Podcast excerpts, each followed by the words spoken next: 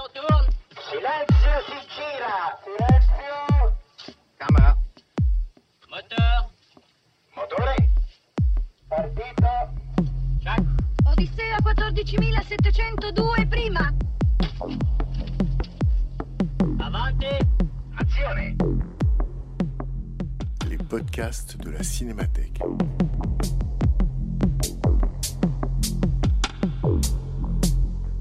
Depuis 2016, la Cinémathèque française invite régulièrement une personnalité à programmer quelques séances pour parler des films de sa vie. À chaque séance, projection d'un film, suivie d'une prise de parole et d'un dialogue avec les spectateurs. Pour vous dire en un mot, pour celles et ceux qui nous rejoignent à l'occasion de cette projection, la règle du jeu est la suivante. Yannick Enel va dire quelques mots euh, d'introduction au film et au cinéaste. On va voir le film. Du fait de son ampleur, vous savez qu'il dure 3h40. Euh, si vous ne le savez pas, il est important que vous le sachiez maintenant. hein.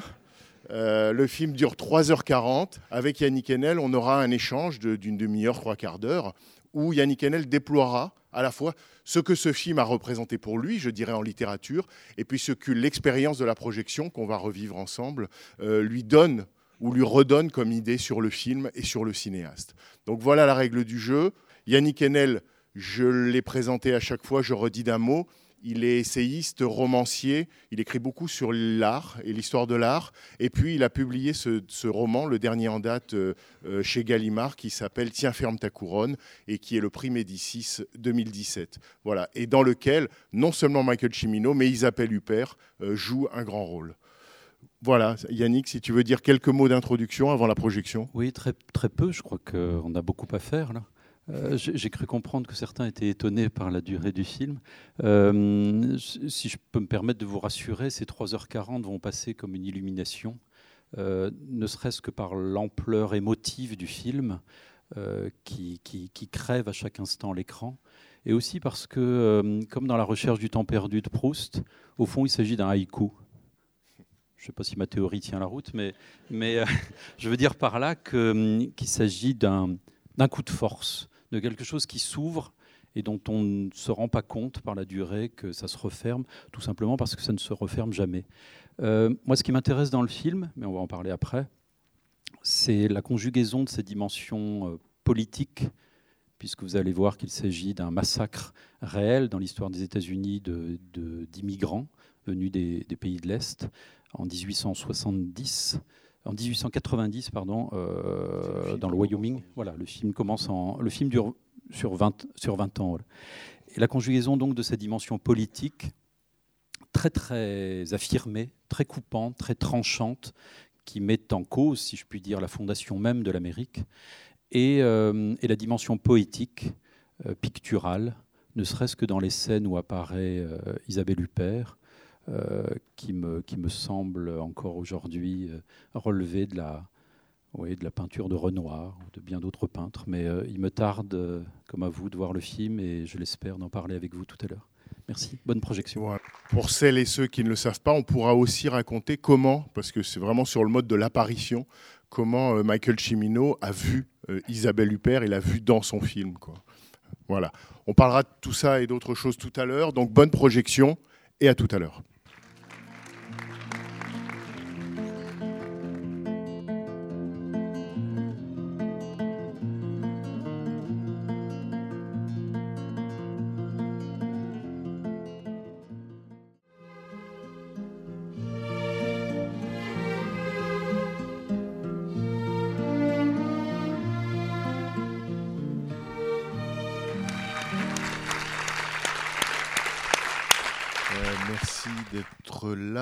Sachez que donc dans la salle il y a deux micros qui vont circuler pour vos questions, vos interventions, vos réactions.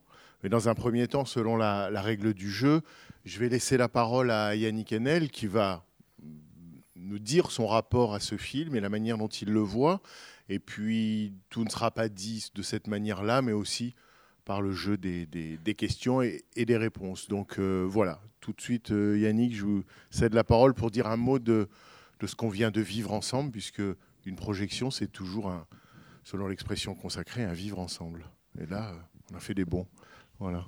Alors moi, j'ai dû le voir une bonne douzaine de fois. Et surtout, j'ai travaillé dessus euh, pour écrire un roman pendant deux ans. Donc je l'ai vu en, aussi par petits morceaux euh, grâce au, DVD. Mais euh, je dois dire que c'était particulièrement éprouvant aujourd'hui, au sens où l'expérience qu'on qu'on a nécessairement de ce film, enfin vous l'avez vu et vécu comme moi, c'est une expérience euh, bah, qui relève de la, violence, enfin, et, aussi euh, jusqu'à un certain point de quelque chose qui, euh, qui est insupportable, voilà, qui est difficile à supporter. J'ai beau savoir vers où tend ce film, j'ai beau savoir plan par plan euh, de quelle nature va être le massacre et la répétition du massacre jusqu'à tuer euh, le personnage joué par, Isabelle Huppert euh, au moment même où elle se marie symboliquement, enfin, en blanc.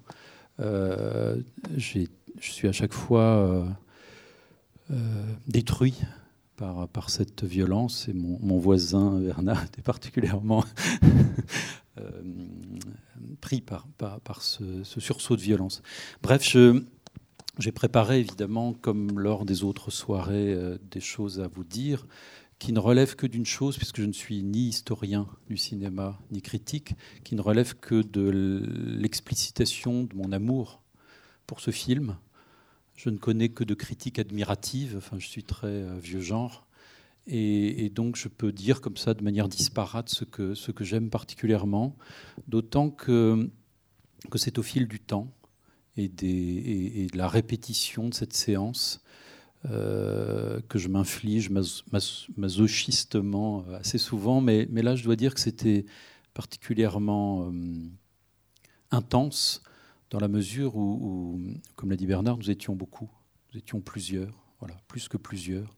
Moi j'ai souvent vu ce film tout seul, face à un petit écran d'ordinateur ou face à ma télévision.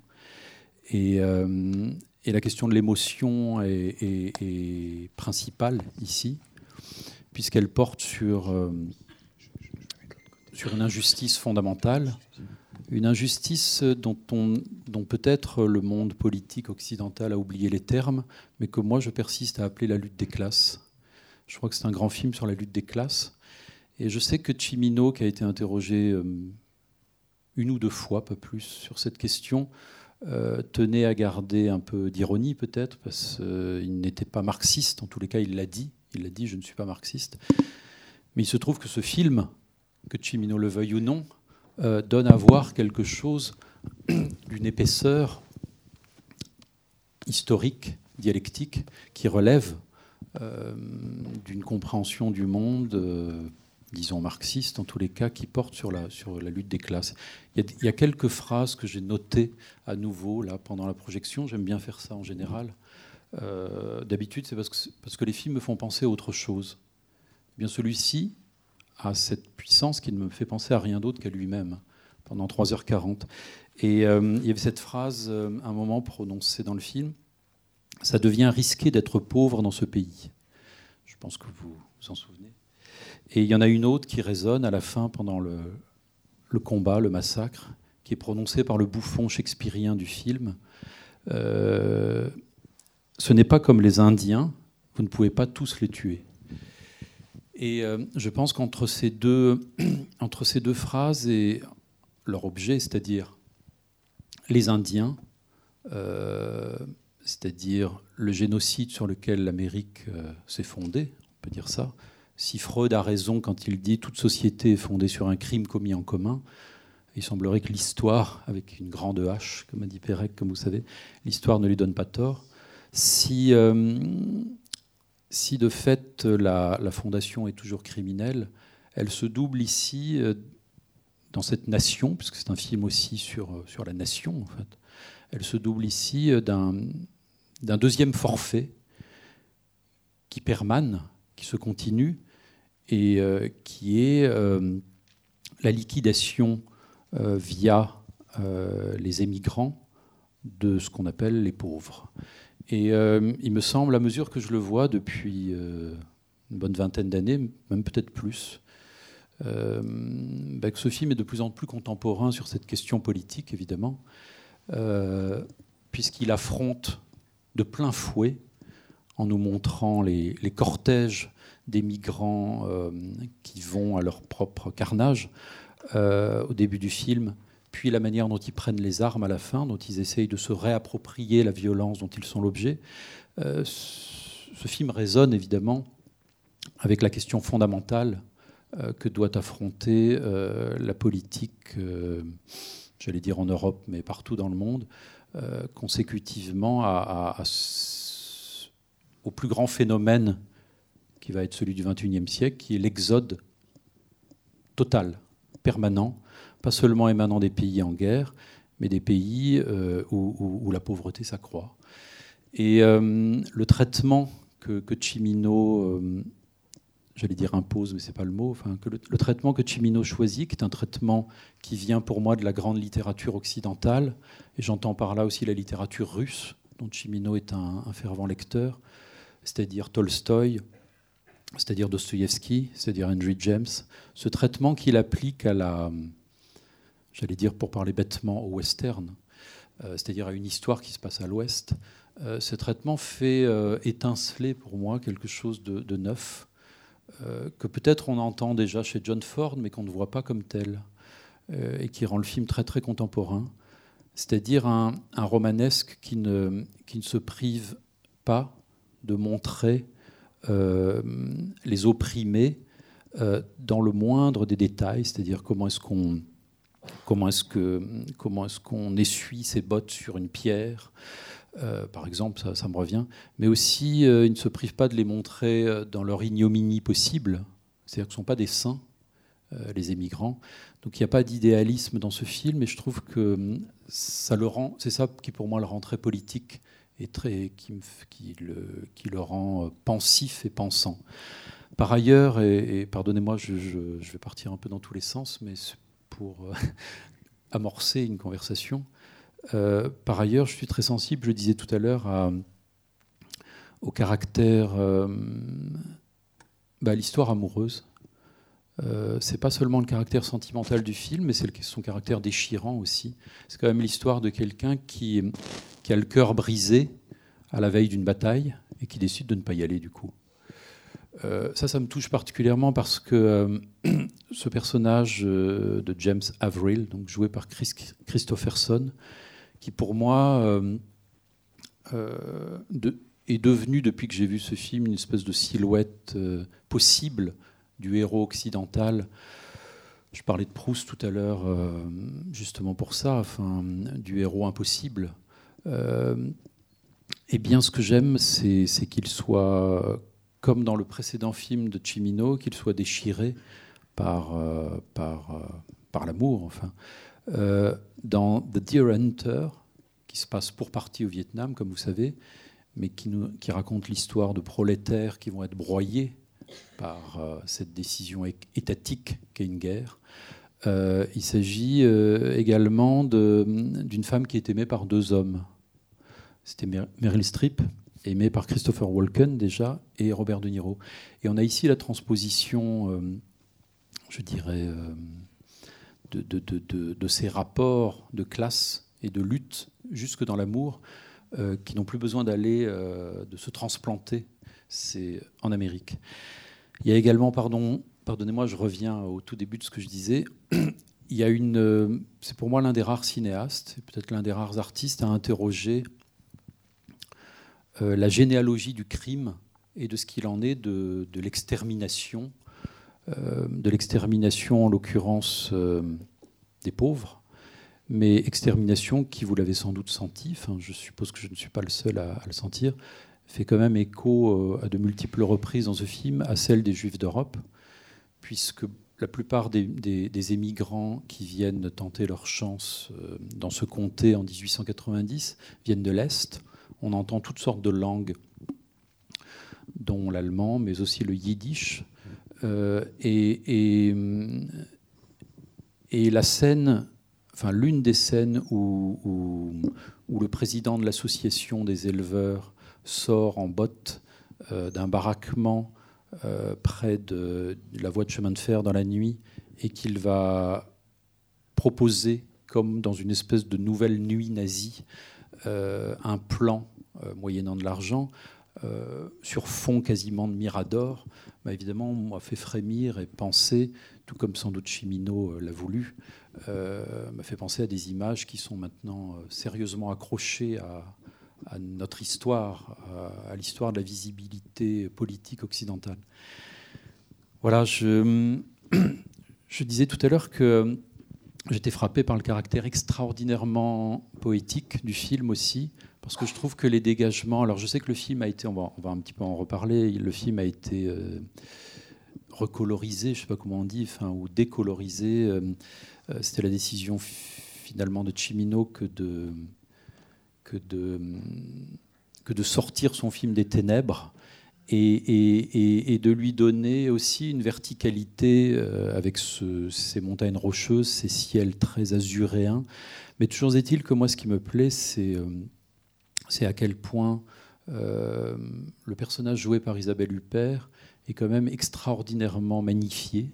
Les scènes sont très. À partir du moment où le shérif Avril revient, il y a une très très longue scène qui va aboutir dans une rivière avec quelque chose qui relève là aussi, peut-être ce sont des projections, mais c'est pour ça que j'aime, j'aime les films, c'est pour pouvoir y mettre des choses qui, peut-être n'y sont pas, hein, mais euh, c'est qu'on est dans une scène de déjeuner à la campagne, on est dans une scène impressionniste où toute la peinture française est, convoquée et où euh, la manière qu'a euh, Isabelle Huppert d'aller se baigner et d'en revenir semble, avec les taches de rousseur, la lumière, les lots qui perlent sur ses épaules, euh, tout ça semble nous dire qu'il est possible de sortir du cauchemar de l'histoire.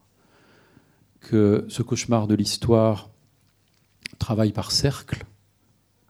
En général, il est quasiment impossible de sortir d'un cercle, euh, puisque nous faisons partie de l'existence et cette existence même nous encercle. Mais, euh, mais voilà, euh, quand bien même le film lui-même, vous avez remarqué, procède par cercles concentriques. Au tout début, à Harvard, on a une composition euh, circulaire magnifiée par cette danse et ces rituels de fin de, scolarité voilà, dans les grandes écoles, où se forme l'élite de la nation, enfin, comme on dit.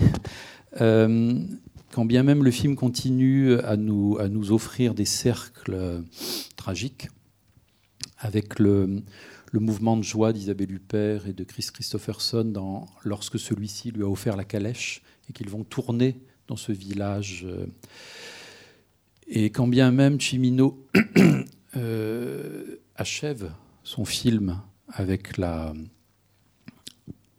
aussi euh, un massacre et une guerre dont la stratégie va être circulaire, eh bien, il y a peut-être moyen quand même, à chaque instant, même si on ne s'en sort pas, même si on ne peut pas sortir de la lutte, même si la lutte des classes est, aussi vieille que le monde, est presque une histoire biblique comme ce film, et n'en finira jamais, il y a moyen par des grains de beauté, peut-être, par des, scènes d'amour, tout simplement, de sortir du cercle par moment. Et c'est aussi l'ironie de, ce très beau film euh, que de nous montrer que le seul endroit paisible de la nation, c'est un bordel, c'est une maison close. Et euh, voilà, je voulais euh, terminer comme ça cette petite improvisation pour lancer les choses sur la mélancolie. Le film est d'une mélancolie terrassante. Enfin, je dois dire que ça m'a aujourd'hui particulièrement pris à la gorge.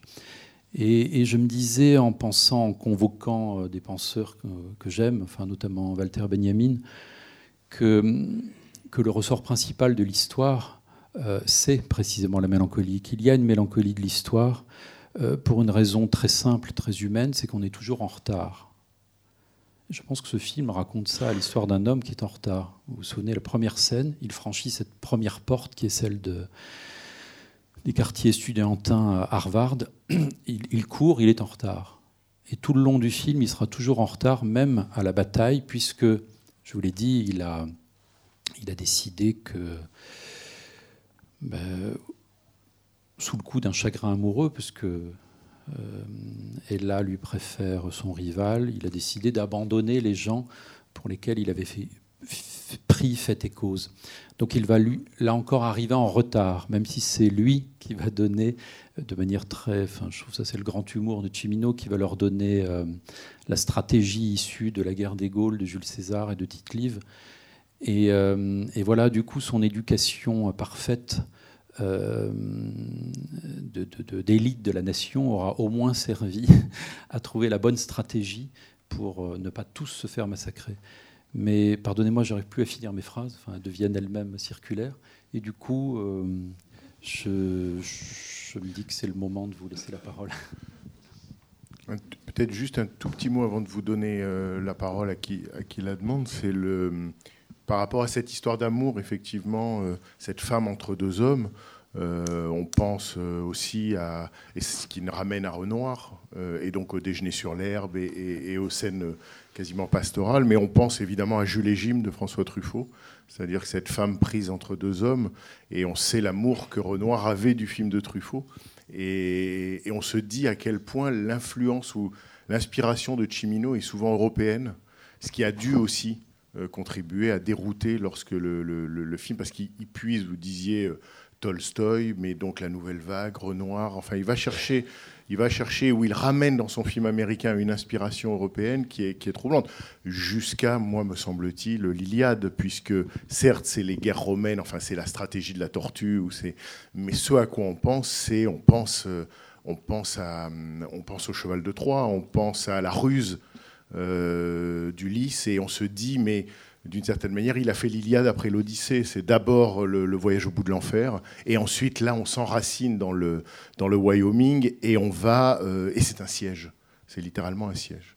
Voilà. Et juste par rapport à l'anecdote, mais qui est, qui est euh, enfin, intéressante, c'est que effectivement, au moment où Chimino cherche son actrice pour euh, incarner le, rôle d'Ella. Euh, il pratique à l'américaine beaucoup de casting, des recherches. Et la légende dit, enfin Isabelle Huppert raconte que Cimino lui a dit que euh, lorsqu'il cherchait qu'il ne le trouvait pas, il est sorti des bureaux et il est allé au cinéma Le Paris, qui se trouve à New York. Et on y jouait Violette Nozière. Et Cimino a dit qu'il était entré dans la salle, Isabelle Huppert répète qu'il n'a pas vu le, il n'est pas du tout resté au film, il n'a pas du tout vu le film, et elle a dit ça, je le crois volontiers. Il a chopé une séquence qui est la séquence de l'arrestation de Violette Nozière. Il est remonté à ses bureaux et il a dit j'ai trouvé.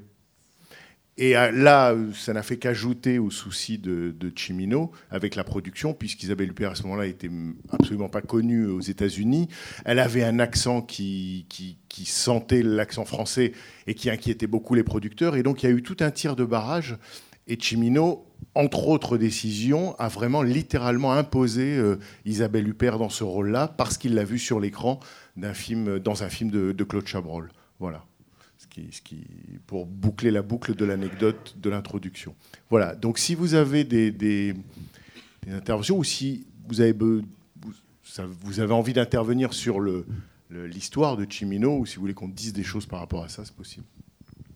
S'il vous plaît, je voudrais savoir comment les Américains aujourd'hui ressentent ce film.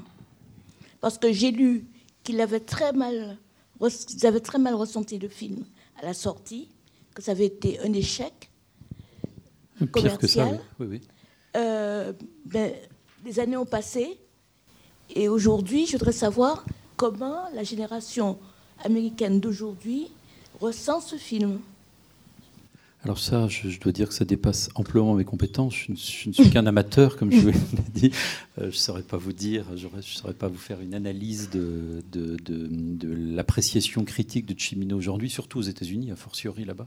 Mais, mais, mais de fait, Chimino, dans, les, dans ses dernières apparitions, ces dernières années, euh, ces apparitions filmées, sont presque toutes en Europe, enfin, avec souvent Isabelle Huppert qui est là, qui a, qui a fini même par le représenter après sa mort. Cimino, n'a de cesse de dire qu'il n'y a qu'en Europe, et ce n'était pas seulement pour flatter le public, mais il n'y a qu'en Europe qu'on le, le considère comme un grand cinéaste. Mmh. Euh, j'ai eu la, joie de parler à Godard un jour pendant une heure. Et, euh, je ne sais pas ce qui m'a pris, mais à un moment, euh, il m'a rien demandé. Mais je lui, ai, dit Est-ce que vous aimez Cimino Parce que moi, j'aime Cimino. Il a ri et il, a commencé à me raconter euh, qu'il était allé chercher Isabelle Huppert euh, sur le tournage de La Porte du Paradis, parce qu'il l'attendait pour Sauf qui peut la vie. Il a commencé à tarder. Donc il a pris un avion, il y est allé. Donc ils se sont rencontrés, Chimino Godard. Et Godard a fini par lâcher le fait que, bah, quand même, c'était pas mal, Chimino. Je réponds pas à votre question, j'en suis désolé. C'est, c'est... Je me disais si Godard aime Chimino, c'est bon quoi. Euh, mais euh, donc après on s'en fiche de. Un élément. Moi je ne saurais pas dire non plus parce que je suis pas sûr que, par exemple, un film comme Les Portes du Paradis, à part dans les cinémathèques aux États-Unis, ait bénéficié d'une ressortie nationale ou que ça intéresse. Je me souviens de, il y a quelques années, on voulait organiser euh, une rétrospective ici et on discutait avec un critique américain. On voulait organiser une rétrospective Chimino et il n'y avait pas moyen de s'entendre avec lui il y a quelques années sur La Porte du Paradis. Le film a été, euh, c'est pas seulement que ça a été un échec, c'est que ça a été un échec à la mesure du succès de comment dire, de, Voyage au bout de l'enfer, qui avait mmh. remporté cinq Oscars. Et Isabelle Huppert, encore elle, a dit qu'à la, première, euh, à la première à New York, il avait régné une ambiance mortifère. Et que euh, le film était séparé en deux, il y avait un entracte, et elle a dit, à l'entracte, la moitié de la salle n'est pas revenue. Et pendant tout le film, on entendait les, on entendait les fauteuils claquer. Si bien que euh, je crois qu'il y avait une, une deuxième avant-première qui était prévue dans une autre ville, elle a été annulée. Puis euh, Chimino a dû, contraint et forcé, c'est peut-être plus que l'échec ce qui l'a lui traumatisé, c'est qu'il a dû reprendre le montage de son film pour une ressortie du film avec une heure de moins, des flashbacks et une voix off explicative ce qui donne l'idée de ce qui en partie déroutait le, public à l'époque. C'est-à-dire que même aujourd'hui, le film peut paraître par moments euh, abrupt dans sa narration, mais il avait fallu, par des flashbacks, par une voix off, par une réduction de la durée, euh, essayer de faire passer en quelque sorte la pilule ou de sauver les meubles. Puisque euh, autant le précédent avait été un succès public, autant celui-là a été un échec financier dont on a beaucoup dit. Il a coûté quelques 40 millions d'euros, 40 millions de dollars. Et euh, on a beaucoup dit, mais ce qui est aussi fait partie de la légende noire de, Hollywood, que le film avait coulé la United Artists, qui avait été fondée par Chaplin. Donc euh, voilà, mais en fait, c'est plus un symbole. Et puis on lui a fait, je pense que les producteurs et Hollywood lui ont fait payer très fortement, non pas qu'il avait attrapé la grosse tête, mais lui ont fait, lui ont fait payer la, comment dire, son, son désir de gigantisme ou son intransigeance en termes de production et de vision. Et si bien que lui, ayant eu cinq Oscars pour euh, le film précédent, avait en quelque sorte carte blanche et tous les moyens. Et il en a tellement usé que finalement, il a usé tout son crédit, mais y compris symbolique et imaginaire, auprès de ceux qui décidaient. Donc ils lui ont fait payer ça, et il l'a payé d'une certaine manière toute sa carrière, puisqu'il a fait d'autres films, mais de manière espacée. Et son dernier film, ce qui répond aussi un peu à votre question, pour dire qu'à mon avis, aux États-Unis, Michael Cimino, c'est pas grand-chose. Son dernier film date de 1996 euh, et il est mort en 2016. Donc euh, voilà, c'est quelqu'un qui a continué puis qui s'est tu, qui a fait des romans, qui a, voilà, mais qui s'est tu euh, dans son expression majeure. Quoi. Je pense aussi, pour continuer à, essayer de vous répondre, que, que le milieu cinématographique américain lui a, lui a fait payer dans son film le sujet même, c'est-à-dire la manière dont il vend la mèche sur le, crime américain. Euh, je pense que ce film a, fortement déplu. Alors, bien sûr, il, passait pour un, pour un mégalomane euh, euh, qui se prenait pour un poète et qui, qui sans doute avait des rapports, d'après ce que j'ai lu, avec, les, avec ses interlocuteurs qui étaient très rugueux. Mais, mais c'était un peu aussi la fin du Nouvel Hollywood. On avait eu l'habitude, de, de, disons, de, de phénomène. Enfin, Coppola non plus euh, n'a pas été non plus. Euh. Et, là, il me semble qu'en particulier, on lui a, on lui a, on lui a fait assumer euh, la fin du nouvel Hollywood, disons en gros quasiment. mais moi, je pense que ça, cache le, désaccord complet avec ce tabou, enfin, avec ce qui est raconté, qui est quand même stupéfiant. Enfin, au cœur de l'histoire américaine, il y a cet épisode, il y en a d'autres d'ailleurs, mais cet épisode réel qui est euh, une, euh, une séquence d'extermination, voilà, programmée avec le avec le l'aval du président des États-Unis. C'est répété plusieurs fois. Et moi, à l'époque, je suis allé euh, je suis allé vérifier dans les histoires. Enfin, c'est tout à fait tout à fait juste. Enfin, tout ce qui est raconté d'un point de vue historique par Cimino. Et moi, ça me plaît aussi la, légende. Enfin, euh, pas seulement en, référence à Liberty Valence, mais pas seulement parce que ce serait ça qu'on devrait imprimer, mais, je pense que que Cimino, même si c'est pas Antonin Artaud, hein, Cimino, c'est pas un maudit absolu, il a, il a quand même pris sur lui quelque chose. Euh, et sa carrière a été quand même brisée parce que les films qui après sont, sont, sont pas du tout à la hauteur de ce double envoi qui est The Deer Hunter et Evans Gate. Et je pense qu'il paye. Voilà, il a payé. Il a payé euh, politiquement, poétiquement, c'est la même chose, cinématographiquement, pour quelque chose qui qu'on n'avale pas, en fait. Mais c'est impossible d'avaler ça.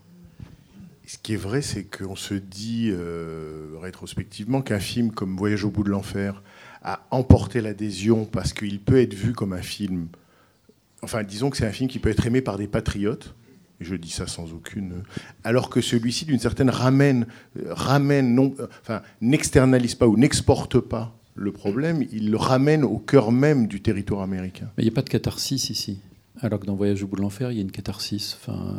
Toute la guerre est, finalement conjurée dans un repas très ambigu à la fin.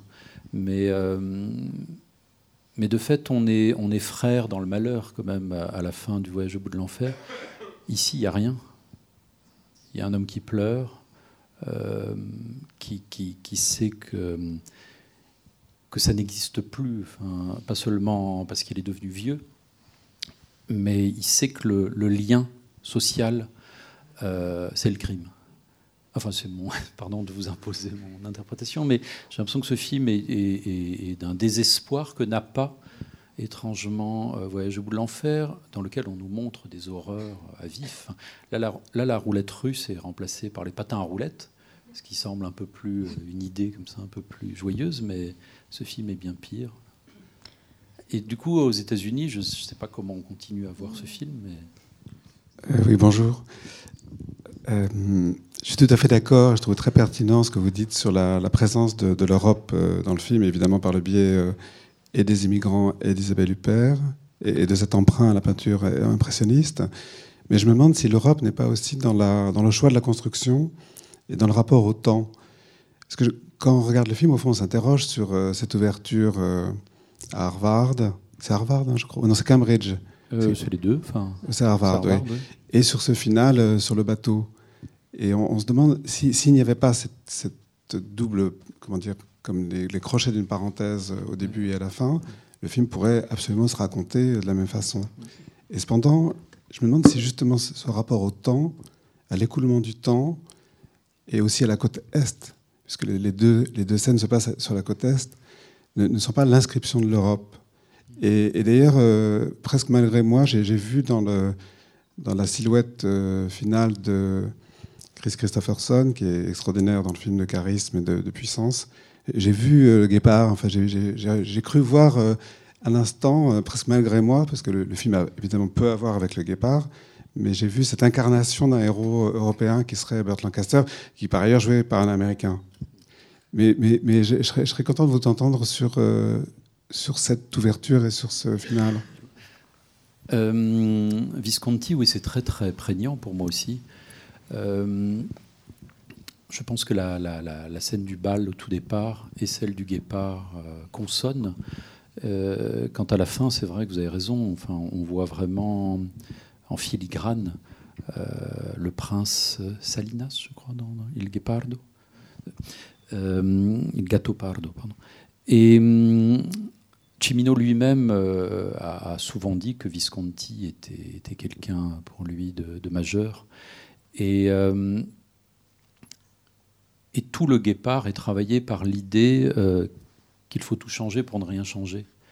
Donc c'est quand même aussi euh, le film et le livre du, de, du comte de Lampedusa un, un, une méditation politique sur, je dirais, l'intériorisation du réactionnaire. Enfin, qu'est-ce que c'est qu'être réactionnaire? Pourquoi, pourquoi les États, finalement, pourquoi les, personnes aussi, euh, ne peuvent qu'épouser le sens de l'histoire et que ce sens de l'histoire n'est pas le progrès, contrairement à ce qu'on ce qu'on propage.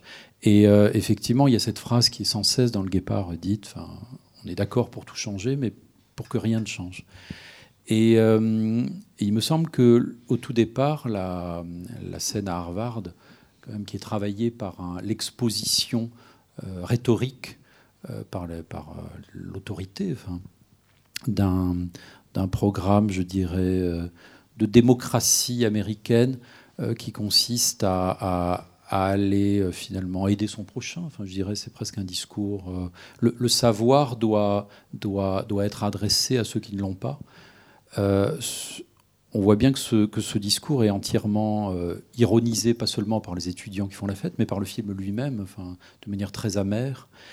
et c'est vrai que vous avez raison, la, la, scène finale est, est comme l'impact physique de, ce, de ces illusions perdues, comme dirait un autre romancier occidental, sur, sur un corps. Euh, moi, c'est toute la trajectoire de ce shérif que je trouve très, étrange, très belle, euh, et toute la, réflexion sur euh, ces rivettes dans un film qui disait Malheur au marginal qui sort de sa marge. là, c'est toute la réflexion sur est-ce qu'on peut sortir de sa classe même par, euh, euh, décision de franchir le cercle justement euh, pour aider. Est-ce qu'on peut en revenir ou pas? C'est pas quelqu'un qui prend des décisions en fait. il, est, également porté. Il est en retard, mais finalement les, choses choisissent à sa place. De la même manière qu'il qu'il n'arrive pas cet homme à, embarquer Isabelle Huppert, sans doute, et c'est l'un des secrets du film, parce qu'il est déjà marié en fait. C'est pour ça qu'il ne lui propose pas le mariage. Il y a ce portrait étonnant qu'on voit tout le temps. C'est sans doute la femme du début. Euh, cet homme était déjà marié, il a une autre vie. Donc c'est lui aussi un étranger euh, dans ce comté dont il est pourtant l'autorité. Et toute la temporalité que, je trouve admirable parce qu'elle est, parce qu'elle est travaillée par des ellipses très brutales et dont, en tant que romancier, je rêve. Enfin, enfin je rêve et j'essaye de les faire aussi. C'est de couper, de couper court, en fait. Euh, il me semble que toute cette temporalité, très brutale et mélancolique à la fois, est travaillée par, euh, à la fois par le temps qu'on perd et, et, et, par ce dégrisement permanent. Enfin, je ne sais pas comment dire ça. le tout début, c'est un, on a l'impression d'un monde où où les temps modernes vont trouver leur vérité. Il suffirait du savoir, il suffirait d'être à plusieurs, d'être d'accord sur un projet éducatif, euh, et on peut danser. Euh, je note que les femmes restent quand même exclues de, ce grand rêve émancipateur. Euh, il suffirait de ça et ça n'a pas lieu. Et le film, à sa manière frontale, parle aussi de, l'échec des temps modernes. Des temps modernes au sens philosophique presque du terme, enfin, au sens d'un grand projet politique qui échoue. Et ce n'est pas seulement la fondation de l'Amérique, marquée par des sédimentations de génocide et, d'injustice, c'est quelque chose qui, qui fait que, enfin, qui vient marquer euh, comme une malédiction le fait qu'on a du mal à construire autre chose ensemble qu'un massacre ou qu'une désillusion. Moi, je voyais à la fin, euh, mais c'est peut-être mes obsessions personnelles, sur ce bateau, je vois un peu quelque chose de Melville aussi, qui est aussi un écrit, enfin, qui sur le plan de la littérature, Herman. quelqu'un, Herman, voilà, pardon, pas, pas oui, c'est vrai, ici on est à la Cinémathèque, on pense à, à l'autre Melville. Euh, Melville est quelqu'un qui est très travaillé par, euh, par l'échec de la nation américaine. Enfin, c'est quelqu'un, c'est un déclassé, parce que ça parle aussi de ça, je trouve, du déclassement social. Euh, c'est quelqu'un, Melville, euh, qui, va écrire de très grands livres à partir du moment où sa famille est ruinée et qui va, qui va raconter des histoires d'injustice enfin, et de, d'impossibilité à rédimer euh, une perte. Il me semble qu'il y a une imprégnation melvillienne. Enfin, voilà. Je sais pas, Ce qui me semble très juste, c'est ce que vous disiez à propos du guépard, c'est-à-dire cette- la question, euh, la philosophie de l'histoire qui travaille le guépard, à savoir tout changer pour que rien ne change. Euh, on voit bien que la figure circulaire dans le film épouse en quelque sorte, ou donne une forme, disons, à cette, euh, impossibilité d'un progrès, puisque l'humanité, d'une certaine manière, ne progresse pas. Et ce qui est très frappant dans l'introduction, c'est qu'effectivement, il y a un sentiment d'élan, il y a un sentiment de nouvelle génération, il y a un sentiment de renouvellement, une ironie, une vitalité, euh, un désir, ça circule. Et il y a aussi quand même le ver dans le fruit, à savoir euh, John Hurt qui à un moment est saisi d'un un éblouissement noir, enfin d'une espèce de prémonition, et qui dit c'est fini, c'est fini. Et là, euh, bien sûr, c'est la lucidité de l'alcoolique, mais il sent quelque chose qu'il ne peut pas nommer, et en fait, ce qu'il nomme sans pouvoir le dire, c'est ce qui vient, c'est-à-dire le film. Le, ce qu'on va voir les, les 20 ans après, les 30 ans après, euh, c'est-à-dire euh, effectivement peut-être la faillite d'une classe. Alors je ne sais pas ce que qu'est-ce qu'on pourrait mettre dans ce c'est fini, c'est-à-dire que on sent là à ce moment-là que le film nous ne dit pas ce que ça veut dire, mais nous dit qu'il a raison de penser que c'est fini. C'est leur jeunesse aussi, très... c'est très touchant cette méditation qui a l'air beaucoup plus simple sur le fait de vieillir, enfin tout simplement, mais comme on le sait tous, c'est pas plus simple. Enfin, mais il y a aussi ça, enfin, qui il y y y y a- vraiment une épaisseur dans ce film, hein, des, substrats qui font que hum, c'est quand même aussi un tour de force époustouflant que de raconter toutes ces histoires en même temps, cette simultanéité. Donc j'imagine quel crève-cœur ça devait être euh, pour, euh, pour euh, Cimino de devoir couper ça d'une heure. D'ailleurs, j'ai vu la, la- version amputée, on n'y comprend rien. Non mais vraiment, on y comprend. absolument- Elle est sur YouTube si vous avez euh, à nouveau deux heures et demie euh, comme ça de passion. On n'y comprend strictement rien. Alors que là, on voit que quand même, indépendamment des, ellipses euh, parfois abruptes, on voit quand même un travail de construction. Ça m'a frappé cette fois-ci avec le personnage de Brad Dourif, qui est un acteur que vous avez peut-être reconnu. qui- comment je le décrire dans le film C'est celui qui, c'est celui à qui la femme dit lorsqu'ils sont sur la calèche, tu as vu Avril, il va, euh, il va le dimanche matin au bordel au lieu d'aller à l'église. Et Brad Dourif, qui est un acteur euh, connu à ce moment-là, qui a joué dans Le Malin de, John Huston, il apparaît par moments dans le film et on se dit, mais c'est bizarre, euh, on dirait presque un personnage oublié ou pas développé, il écoute tout le temps, il dit rien, il se passe rien autour de lui, ça prend pas. Et en fait, on a l'impression que le film ne l'oublie pas ou le, fait apparaître de loin loin, pour qu'à un moment, à la fin, il prenne la parole et il enlève le morceau. C'est-à-dire qu'il a tellement, on sent que lui, comme, euh, Isabelle Huppert dit à, Chris Christopherson, euh, ça m'impressionne les gens qui pensent tout le temps. On a l'impression que lui, il pense, il pense, il pense, il pense. Et à un moment, il prend la parole, il existe, il a une vraie scène, il dit euh, les riches voudront toujours la peau des pauvres, enfin je, résume mal. Et, grosso modo, il emporte l'adhésion et donc ils vont, euh, ils vont faire corps et ils vont lutter, euh, quitte à se faire massacrer, mais en tout cas, ils vont euh, refuser euh, l'extermination ou la liquidation. Et, c'est beau la manière dont, je dirais, dans un film aussi immense, aussi long, aussi... Il, construit, il oublie rien, il pense à tout. Et Isabelle Huppert, encore, elle disait que euh, ce qui l'a frappé pendant le tournage, où elle est restée plusieurs mois sur le tournage, elle disait il, pouvait être, euh, comment dire, euh, euh, directif, il pouvait être, c'était gigantesque le tournage, parce que là, évidemment, hein, c'est pas à la palette numérique que, la ville est reconstituée. Et, il disait, et en même temps, on avait le sentiment qu'il était à son affaire. Il ne perdait pas le fil, il savait ce qu'il voulait. Il ne donnait pas l'impression d'un bateau ivre, d'un navire à la dérive. Il ne donnait pas du tout l'impression d'avoir perdu la tête ou de, que le film lui échappe. Et on se dit, quand on voit le personnage de Brad Dourif dans un montage de 3h40 qui apparaît comme ça, et il y a d'autres exemples dans le film, c'est très impressionnant parce qu'on voit finalement une forme de concert. Enfin, c'est un film concerté. D'où sans doute effectivement le, le traumatisme pour lui que d'avoir dû accepter, parce que je pense qu'il avait acquis euh, un sentiment de souveraineté au moment où il tournait ce film, et que finalement l'échec a été tel que les studios lui ont imposé quelque chose plus que l'échec, a dû blesser son orgueil, c'est qu'il a, dû se trouver lâche d'accepter de démonter son film euh, pour le rendre euh, soi-disant exploitable. Parce que c'était démonter aussi quelque chose d'une construction qui relève ce qu'on disait de, la miniature dans un immense ensemble. C'est-à-dire le, le talent qu'il a pour le micro et le macro est absolument euh, provoque une émotion. ce qui m'a interloqué dans le film aussi, c'est la musique, qui est, très nostalgique.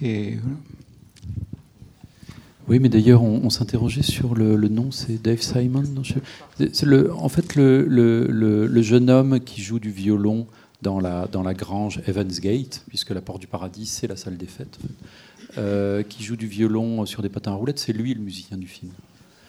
Et euh, c'est lui qui a composé toute la musique. C'est une musique déchirante, effectivement, qui peut faire penser au début du film à, des musiques presque siciliennes, si je puis dire. En tous les cas, certaines musiques euh, que Coppola a, fait reprendre pour, euh, pour différents de ses films, notamment les- la trilogie du Parrain. Et euh, ben voilà, c'est ce- c'est c'est effectivement. Je crois marque. que c'est sa première. Voilà, j'arrive pas non plus à retenir le nom du musicien, mais vous le retrouverez facilement. C'est sa première musique pour Cimino, et il a fait ensuite euh, la musique d'autres films ultérieurs de Cimino. Donc ils ont continué à travailler ensemble. Et je pense que par exemple l'année du dragon, ça doit être lui aussi qui a fait la, la musique en 85. Voilà. Mais effectivement, elle est, euh, elle est élégiaque la musique, c'est-à-dire qu'elle participe de cette mélancolie et de cet élan. Et, plus encore que la musique, enfin pour, aller dans votre sens, ce qu'il y a de très frappant, c'est la place accordée au rituel collectif. Euh, dans la mesure où le politique ne se fonde pas seulement sur du discours, comme à Harvard ou comme euh, dans la réunion finale des, des- émigrants qui, qui cherchent à savoir s'ils vont y aller se battre ou, non.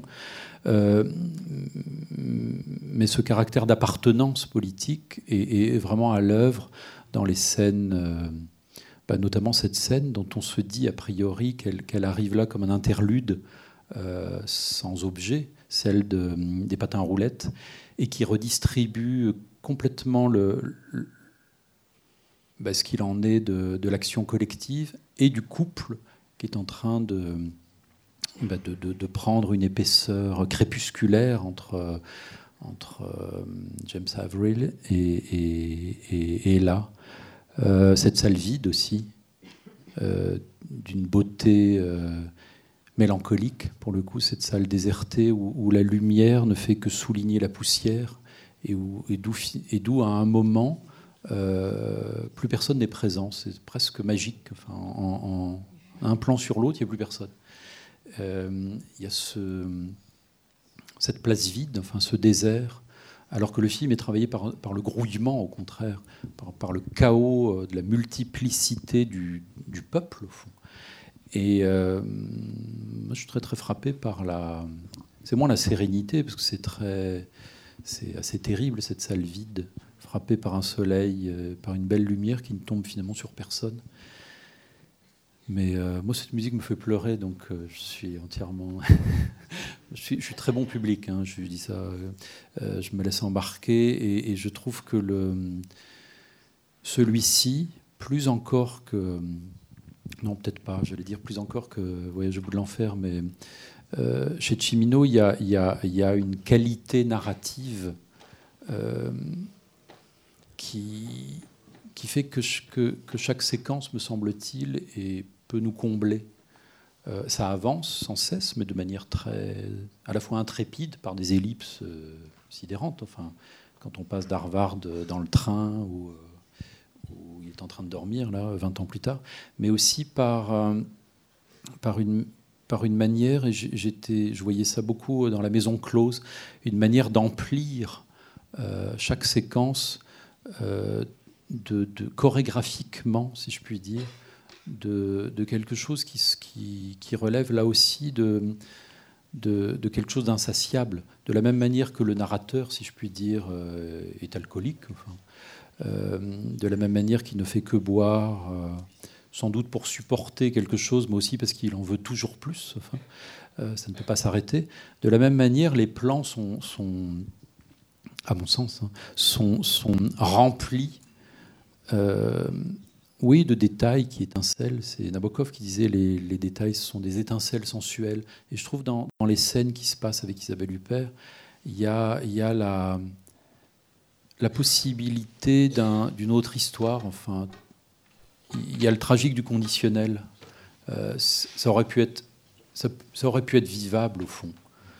Euh, la, beauté des mâles, la beauté de la reconstitution méticuleuse, euh, presque pathétique aussi, de, de, ce que c'est qu'un bel intérieur bourgeois chez une femme qui, est prostituée, et en miroir, de manière encore plus drôle et ironique, chez, Nathan, quand il montre qu'il a tapissé, cette cabane cabane euh, complètement euh, nue.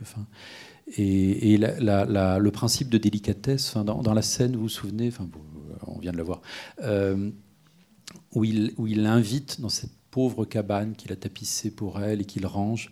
Là, pendant, pendant c'est assez long, enfin, presque, je dirais, pendant dix minutes, la, la délicatesse de la multiplicité des sentiments qui passent sur le visage d'Isabelle Huppert, euh, ça, c'est très très fort. Pardon, je deviens bête, c'est très très fort, ça veut rien dire. Mais, euh, on sent aussi, pour le coup, presque un amour de classe entre elle et Christopher Walken.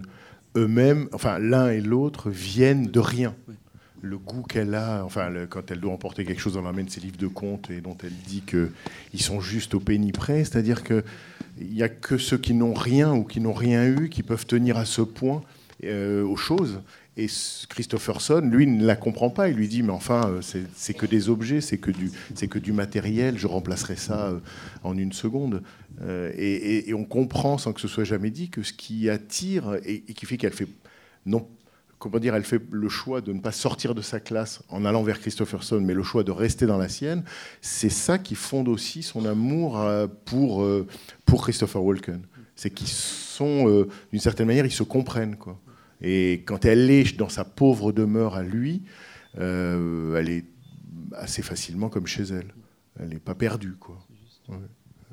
Et sur la choré, vous disiez les, plans chorégraphiés. Sur la chorégraphie, c'est le mot qui me l'a rappelé. Euh, Chimino a dit euh, dans une des interviews qu'il a données qu'au départ, il était venu à Hollywood parce que son projet, c'était de tourner des comédies musicales.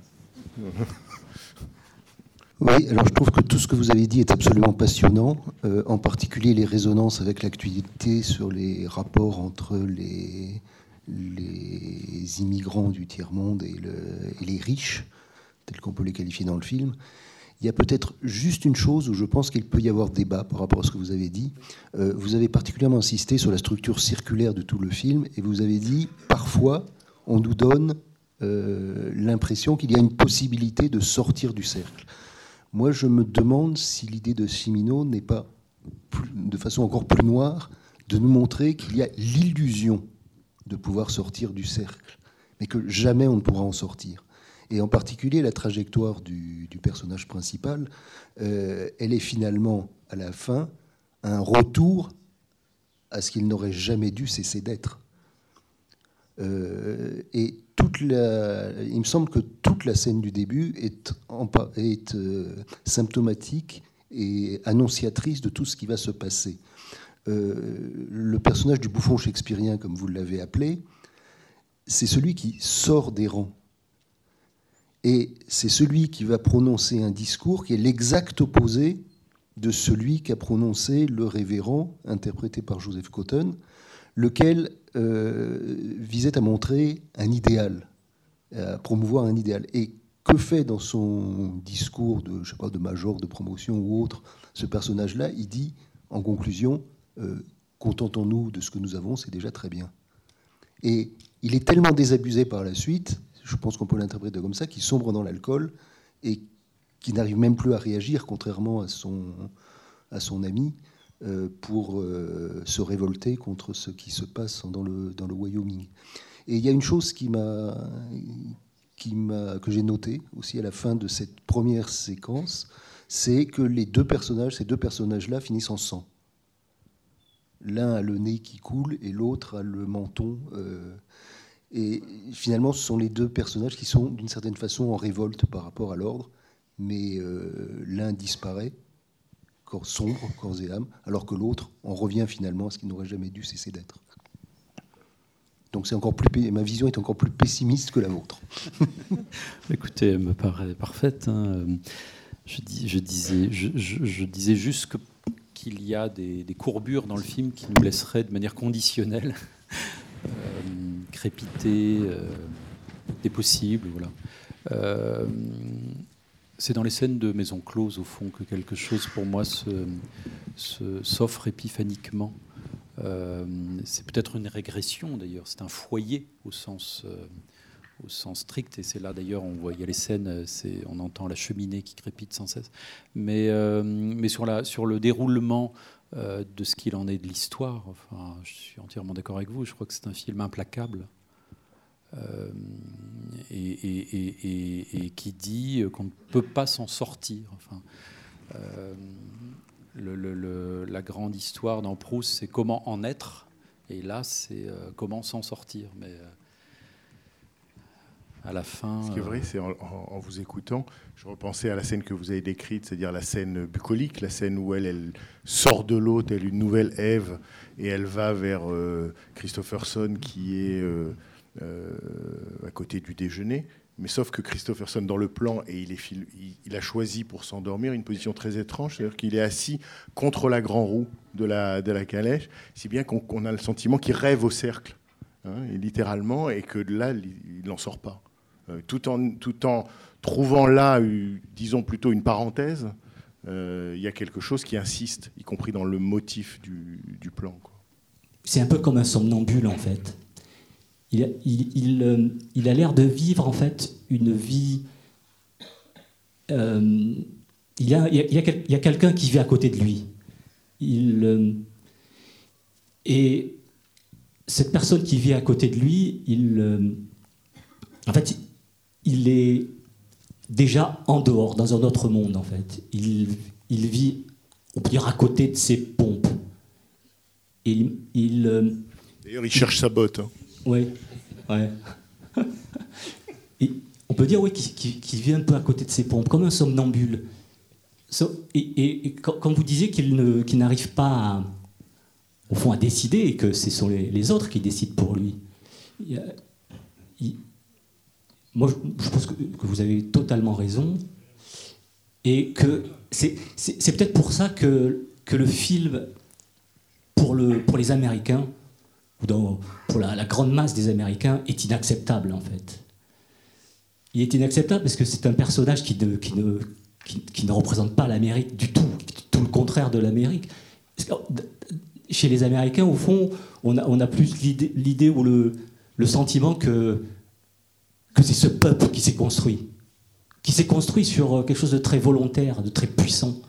Euh, en fait, le, le double, au fond, de- de ce personnage, c'est celui qui parle au début à la tribune. Lui ne parle pas. Il n'a pas cette puissance, en fait, de la parole. Il, va petit à petit se, rétracter sur lui-même, d'une certaine façon, pour... Et de toute façon, il a, vécu quelque chose, 20 ans après, et il se retrouve là, il sait peut-être même pas pourquoi, et euh, il cherche quelque chose qu'il ne trouve pas, qu'il a peut-être trouvé un moment, ce, ben, c'est, c'est cet amour qu'il a peut-être trouvé. Et, et voilà, tout, tout, à un moment, évidemment, quand elle, quand elle meurt, euh, voilà, tout est fini, d'une certaine façon. Euh, il attendait quelque chose qui est peut-être arrivé, et on lui reprend. Et donc, du coup, il n'a plus qu'à naviguer, et puis à, à errer ou, à, ou à se laisser porter par les flots jusqu'à jusqu'à l'horizon. Tu, euh, disais, Bern- Bernard, jusqu'à l'horizon, et, ne, plus, ne plus revenir. Oui, mais c'est très, très beau. Vous caractérisez bien, je pense, la- le caractère flottant et voire inconsistant aussi. Il y a une inconsistance au sens euh, sartrien presque de ce personnage, ce qui ne l'empêche pas d'être un héros aussi. Euh, c'est quelqu'un qui ne décide pas, qui n'a pas de volonté, mais qui agit quand même. C'est très étrange d'agir sans volonté, euh, mais d'agir quand même. Et c'est une, euh, interprétation qui me plaît, moi, l'idée que c'est ça qui a dû aussi être euh, déconcerté et même être, comment dire ça, inqualifiable pour ce qu'il en est de la représentation, l'Amérique, disons, la représentation nationale. On- on- Peut-être qu'on ne peut pas identifier une nation euh, ou son histoire à un personnage comme ça. C'est ce qui fait que, je dirais, euh, moi, je peux m'identifier parfaitement à lui en tant que personnage qui, qui, qui, nous, qui nous offre cette simultanéité des mondes. Pour moi, c'est un romancier, lui. D'où son caractère très flottant, et, et vous avez génialement dit qu'il y a toujours quelqu'un à côté de lui, mais qui n'est pas là. Ou c'est lui qui serait à côté de lui, pas là, mais c'est comme ça que je conçois la, le fait d'être un narrateur. En fait. Le narrateur n'est pas celui qui maîtrise euh, le récit de ce qu'il va, va dire, mais c'est un, un témoin euh, qui est tout entier travaillé par, par une histoire qu'il a vécue ou pas, qu'il invente, au point de, de, n'être pas grand-chose lui. Et euh, c'est presque une position romanesque ou poétique ou artistique, enfin, qu'il a étrangement. Euh, et, ça en fait effectivement un, personnage très occidental dans une histoire américaine. Oui, moi aussi, ça me paraît très juste cette idée qu'il n'incarne pas du tout euh, l'élan de la conquête. Et au contraire, il est effectivement toute indécision. Je pense qu'il y y a même un moment dans le, il y a même un moment dans le film où c'est encore une fois, comme toujours dans le cinéma américain, par le corps que ça passe. Il y a ce moment où il a décidé de les laisser aller au massacre, il va partir. Et là, il y a ce plan invraisemblable où, à cheval, il ne cesse d'hésiter sur la direction à prendre. Et nous-mêmes, on est un peu désorientés. Et on le voit qui littéralement piétine sur place, euh, à, changer d'avis à chaque microseconde, et finalement choisir une direction, mais ça aurait pu être l'inverse. quoi. Hein vraiment, il, est, il a effectivement un déficit de parole et un déficit d'élan. Parce qu'il est peut-être effectivement trop lucide ou trop euh, à côté d'un personnage qui ne serait qu'action. Oui, tout à fait.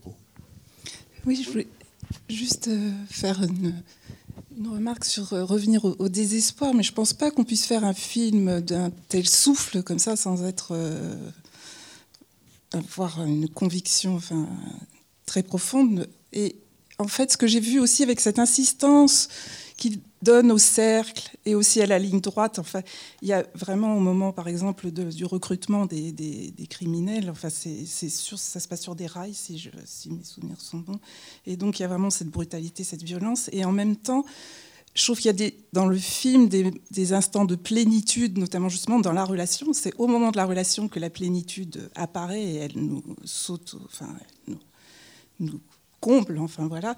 Et j'ai pensé, moi, dans le, dans le film, à une, phrase d'un philosophe qui a vécu il y a 600 ans, Nicolas de Cuse, et qui, sa vision du monde se résume à, enfin, c'est un peu peut-être, il pense à un monde où le centre serait partout et la circonférence nulle part. C'est une définition de Dieu, vous savez.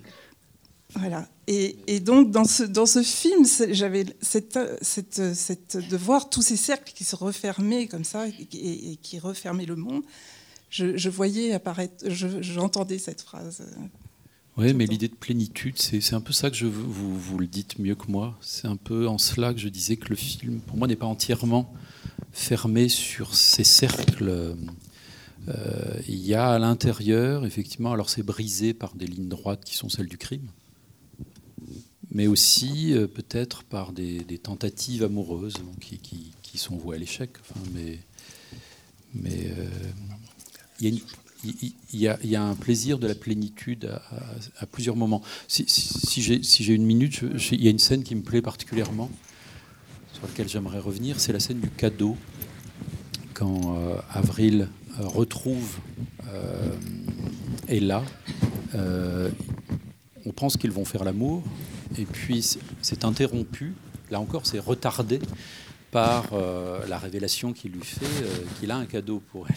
Et ils sortent. Et, hum, et là, c'est une. Enfin, vous l'avez vu euh, comme moi, c'est une scène où, où, il se passe tellement de choses de l'ordre, effectivement, d'une plénitude possible, où l'entente est merveilleusement amoureuse. C'est là qu'ils font l'amour, en fait quand ils sont avec ce cheval et que lui fait un cercle aussi pour lui offrir. Et Isabelle Huppert est là dans, la plénitude, justement, encore d'une affirmation de bonheur sur un fond euh, presque étoilé, euh, et qui, appelle déjà la scène de la rivière, quelque chose de, lustral. Il y a une forme de, pureté possible, pureté qui va être massacrée. la scène abominable on voit les prostituées mortes, euh, parle de ça, enfin, de, de, l'impossibilité de, l'innocence, voilà, tout simplement. Il m'a semblé que là, vous utilisiez le mot plénitude, là, dans ce, dans ce cadeau, enfin, dans ce don, voilà, et dans l'orchestration euh, de, la, de la belle mise à nu, enfin, ils sont tous les deux aussi très pudiques, enfin, dans l'expression de leurs sentiments, il y avait une possibilité d'innocence qui est entièrement euh, mise à mal par, par le film. Non, ce qui a été dit précédemment sur le caractère flottant, euh, hésitant de c'est profondément russe. Vous avez parlé de la littérature russe et de l'amour euh, que Timino avait pour, pour, les écrivains russes. Mais dans Guerre et paix, on a absolument ça, c'est-à-dire l'absence de volonté comme moteur de l'histoire quasiment. Puisqu'on a euh, d'un côté des stratèges qui décident ce qui va se passer, qui n'arrive jamais, et puis un général qui somnole, qui dort, euh, et qui finalement, lui, a l'intuition de ce qui va arriver. Et bon, je trouve que le film est, pas seulement parce qu'il y a une communauté russe, mais le film est profondément russe, hein, je trouve. y, compris d'ailleurs par son côté fordien. Parce que chez, chez Ford, il y a aussi, dans certains grands moments, quelque chose de, du, du cinéma soviétique, du cinéma russe.